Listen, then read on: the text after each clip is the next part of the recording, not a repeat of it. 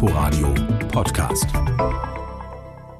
Hallo und herzlich willkommen. Am Mikrofon begrüßt Sie Tina Witte. Nein, wir können immer noch nicht in die Ferne reisen und müssen weiter träumen. Zum Beispiel von einer kleinen vulkanischen Insel vor der afrikanischen Ostküste im Indischen Ozean.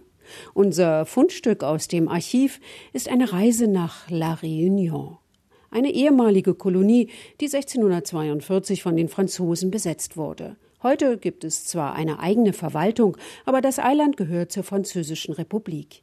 Jan Philipp Schlüter war auf der Insel der Zusammenkunft unterwegs. Danse Maloya pour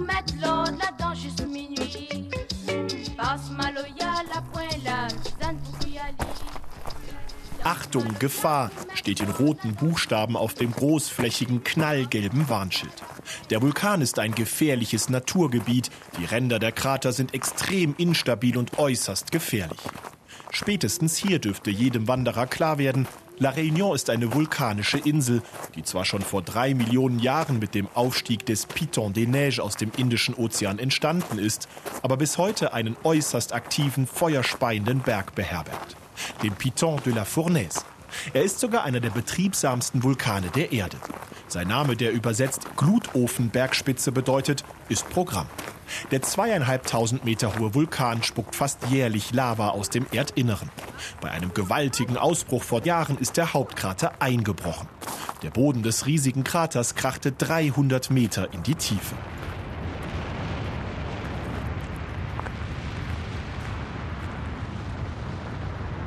Dieser Abgrund ist eine der Hauptattraktionen des Piton de la Fournaise. Vom Aussichtspunkt Pas de Belcambe hat man einen fantastischen Blick in den Krater. Ein weiteres Naturschauspiel bietet die Plaine des Sables, eine Ebene aus hartem rotbraunem Lavagesteinsboden wie auf dem Mond. Der Anblick des Vulkans ist grandios. Kein Wunder, dass der Aufstieg auf den Piton de la Fournaise zu den beliebtesten Zielen ambitionierter Wanderer zählt. Sie können diese vulkanische Pracht sogar unterirdisch erleben.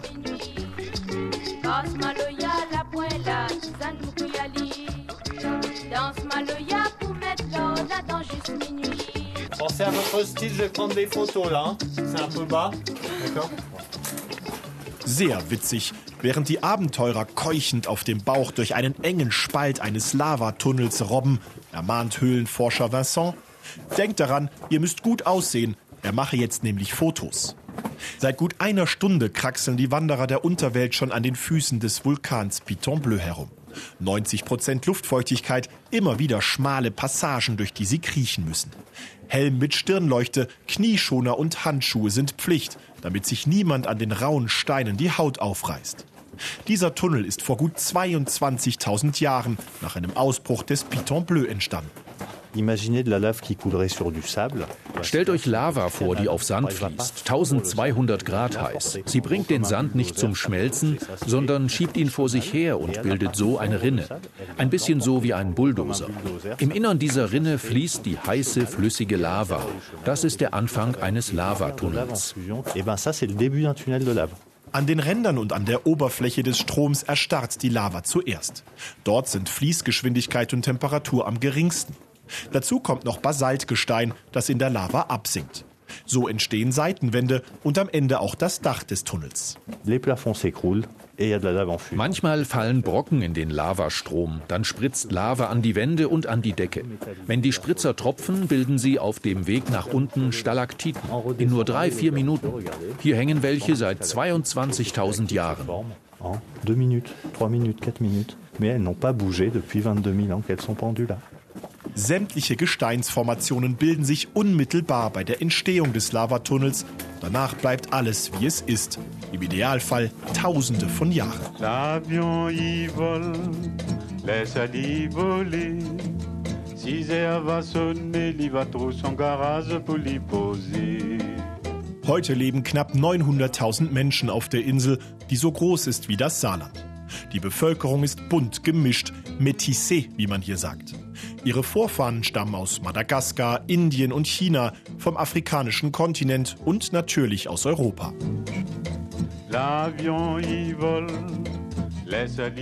Der Bevölkerungsmix ist eine Besonderheit der Insel. Die paradiesische Natur ist eine andere. Vulkane, dschungelartige Talkessel, saftig grüne Hochebenen und natürlich der omnipräsente Indische Ozean machen La Réunion zu einer der schönsten Inseln des Globus. Für die Insulaner ist das Leben allerdings keineswegs so paradiesisch. Das soziale Gefüge ist schwer in Schieflage. Die Arbeitslosigkeit ist hoch. Etwa jeder vierte Réunionnais hat keinen Job, mehr als doppelt so viele wie auf dem französischen Festland. Bei jungen Leuten ist es noch schlimmer. Fast jeder zweite arbeitslos. Die Inselwirtschaft ist nicht sehr diversifiziert. La Réunion ist abhängig von milliardenschweren Transferzahlungen aus Paris.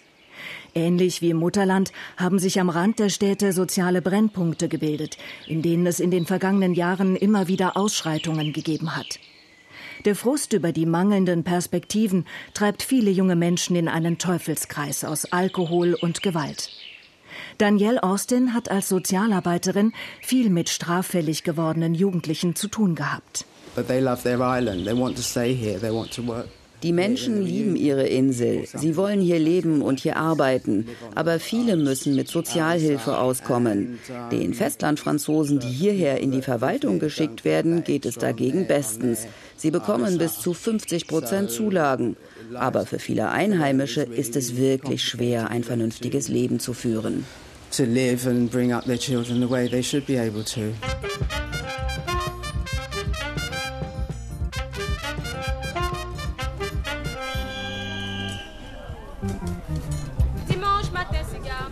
Samstagvormittag auf dem Markt von Saint-Paul. Die gesamte Meerespromenade ist ein einziger Warenumschlagplatz mit Hunderten von Verkaufsständen. Es gibt exotische Früchte, Gemüse, lokales Kunsthandwerk, Fressbuden und natürlich viele Gewürzstände. Ein kunterbuntes, wuseliges, lautes Vergnügen. Ganz am Anfang des Marktes steht Alice unter einem blauen Sonnenschirm. Auf dem Tisch vor ihr stapeln sich Gläser mit gaumenfordernden Mischungen.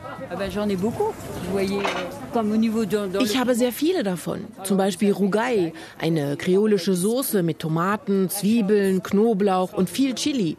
Rugai gibt es auch mit Zitrone. Dann biete ich verschiedene Achar an. Das ist äh, sauer eingelegtes Gemüse, diverse Gewürze für Gemüse, dann Chilipaste in allen Formen, kandierte Zitronen und auch eine Chili-Tomatenmarmelade. Alles ist hausgemacht. Der Stand von Alice ist bei Einheimischen und Touristen gleichermaßen schwer angesagt. Am Nachbarstand wird Vanille in allen möglichen Aggregatzuständen verkauft. Vanilleschoten, Vanillepulver, Vanilleessenz, Vanillesalz, Vanilleessig. Ein großer Teil der Vanille, die hier verkauft wird, kommt allerdings nicht aus La Réunion, sondern von der einige hundert Kilometer westlich gelegenen Insel Madagaskar. Dabei stammt das Luxusgewürz schlechthin, die Bourbon-Vanille, ursprünglich von hier. Ein Gewürz, das aus einer Orchidee gewonnen wird, kann nur zu den edelsten überhaupt gehören. Die Bourbon-Vanille, benannt nach dem französischen Adelsgeschlecht der Bourbonen. Heute schmückt sich auch die Vanille aus Madagaskar, den Seychellen und den Komoren mit dem Adelstitel der Bourbonen. Aber an das Original aus La Réunion kommt sie nicht ran, sagen zumindest die einheimischen Züchter. Floreneige Rouloff hält eine süß duftende gelblich-grüne Blüte zwischen Daumen und Zeigefinger. Eine Orchidee. Wissenschaftlicher Name Vanilla planifolia, in Deutschland bekannt als Gewürzvanille. Ganz am Anfang steht die Blüte. An der Blüte ist ein Stängel. Und dieser Stängel wird zur Vanilleschote. Florenesh Rouloff prüft auf der familieneigenen Vanilleplantage in Saint-André im Nordosten der französischen Insel La Réunion die Blüten. Seit fünf Generationen baut ihre Familie auf zwei Hektar die Königin der Gewürze an. Ursprünglich stammt die Pflanze aus Südamerika. Auf La Réunion wurde sie zunächst nur angebaut, weil sie so dekorativ aussieht. Dass die Insel heute der Premium-Produzent für Vanille ist, verdankt sie einem zwölfjährigen Sklaven. Edmond Albius hat 1841 die künstliche Befruchtung der Vanilleblüte entdeckt. Nach einer Legende soll Edmond böse auf seinen Herrn gewesen sein. In seiner Wut soll er Blüten zerknüllt und sie so aus Versehen befruchtet haben. Ich glaube eher der anderen Legende. Demnach war er ein sehr intelligenter Junge und hat genau beobachtet, wie Bienen Blüten befruchtet haben. Das hat er dann quasi nachgespielt. Genutzt hat es ihm leider nicht. Er ist verarmt gestorben. Bis heute werden die Vanilleblüten auf La Réunion per Hand bestäubt. Zwischen September und Dezember gehen die sogenannten Marieuses ins Feld, die Verkupplerinnen. Für die Bestäubung nimmt man einen Kaktusstachel. In der Natur erledigt eine kleine Biene diesen Job, aber diese Biene gibt es hier auf der Insel nicht. Bestäubt wird morgens, wenn es noch kühl ist. Am Nachmittag ist es zu heiß, dann verwelken die Blüten schon nach wenigen Stunden. Eine gute Marieuse kann 1500 bis 2000 Blüten am Tag befruchten. Zwischen den Blütenpollen und dem Stempel ist eine kleine Membran. Die muss mit dem Kaktusstachel beseitigt werden. Dafür braucht es viel Übung und Fingerspitzengefühl. Sobald die Blüte befruchtet ist, braucht es vor allem Zeit. Neun Monate wächst eine Schote heran. Dann wird sie geerntet, für drei Minuten in genau 63 Grad heißes Wasser getaucht und mehrere Wochen lang getrocknet. Danach reift sie neun Monate in einer Kiste und wird erst dann verkauft. Ein Riesenaufwand. Kein Wunder, dass Bourbon-Vanille zu den teuersten Gewürzen überhaupt gehört.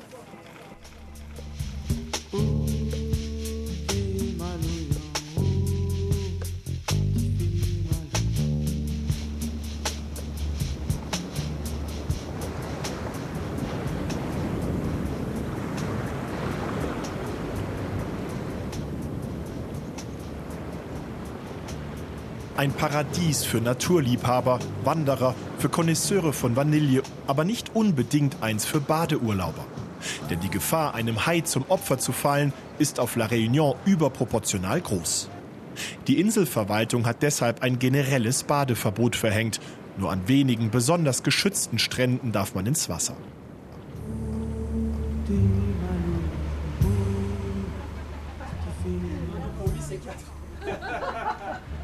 Wie viele ehemalige Kolonien ist La Réunion geprägt vom Tourismus, von landwirtschaftlichen Monokulturen und einer geringen Industrialisierung. Außer Zucker und gefrorenem Fisch wird hier kaum etwas produziert. Praktisch alles, was die Einwohner zum Leben benötigen, wird importiert. Autos, Benzin, Obst, Gemüse, Mehl, sogar Wasser gelangen per Schiff und Flugzeug auf die Insel. Der Wert der Importe übersteigt den der Exporte um das 16-fache. Mehr als die Hälfte der Einfuhren kommt vom französischen Festland und ist entsprechend teuer. Wer gut essen gehen will, zahlt hier so viel wie in einem Pariser Restaurant.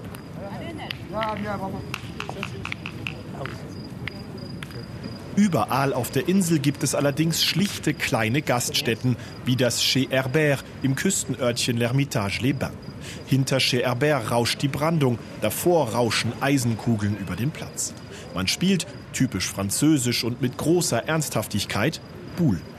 Unter einer bordeauxfarbenen Markise sitzen die Gäste auf roten Plastikstühlen an Tischen mit blauen Wachstischdecken. Als Snacks gibt es Samusa, frittierte Teigtaschen mit Fleisch oder eingelegtem Gemüse.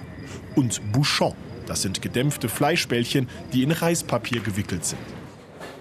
Als Beilage gibt es meist Reis, Linsen und noch mehr Chili und zu trinken ein eiskaltes Bourbonbier, das hier jeder nur La Dodo nennt.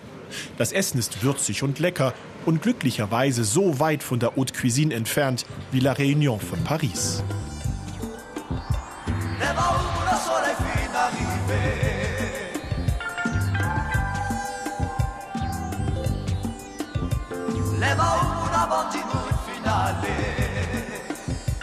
Langsam verkriecht sich die Hitze des Tages. Einheimische und Touristen sitzen nebeneinander und genießen die entspannte Atmosphäre am Abend. Wie es sich für La Réunion, die Insel der Zusammenkunft, gehört. Die Insel im Indischen Ozean, die zwar Frankreich ist, aber doch so ganz anders als Frankreich ist.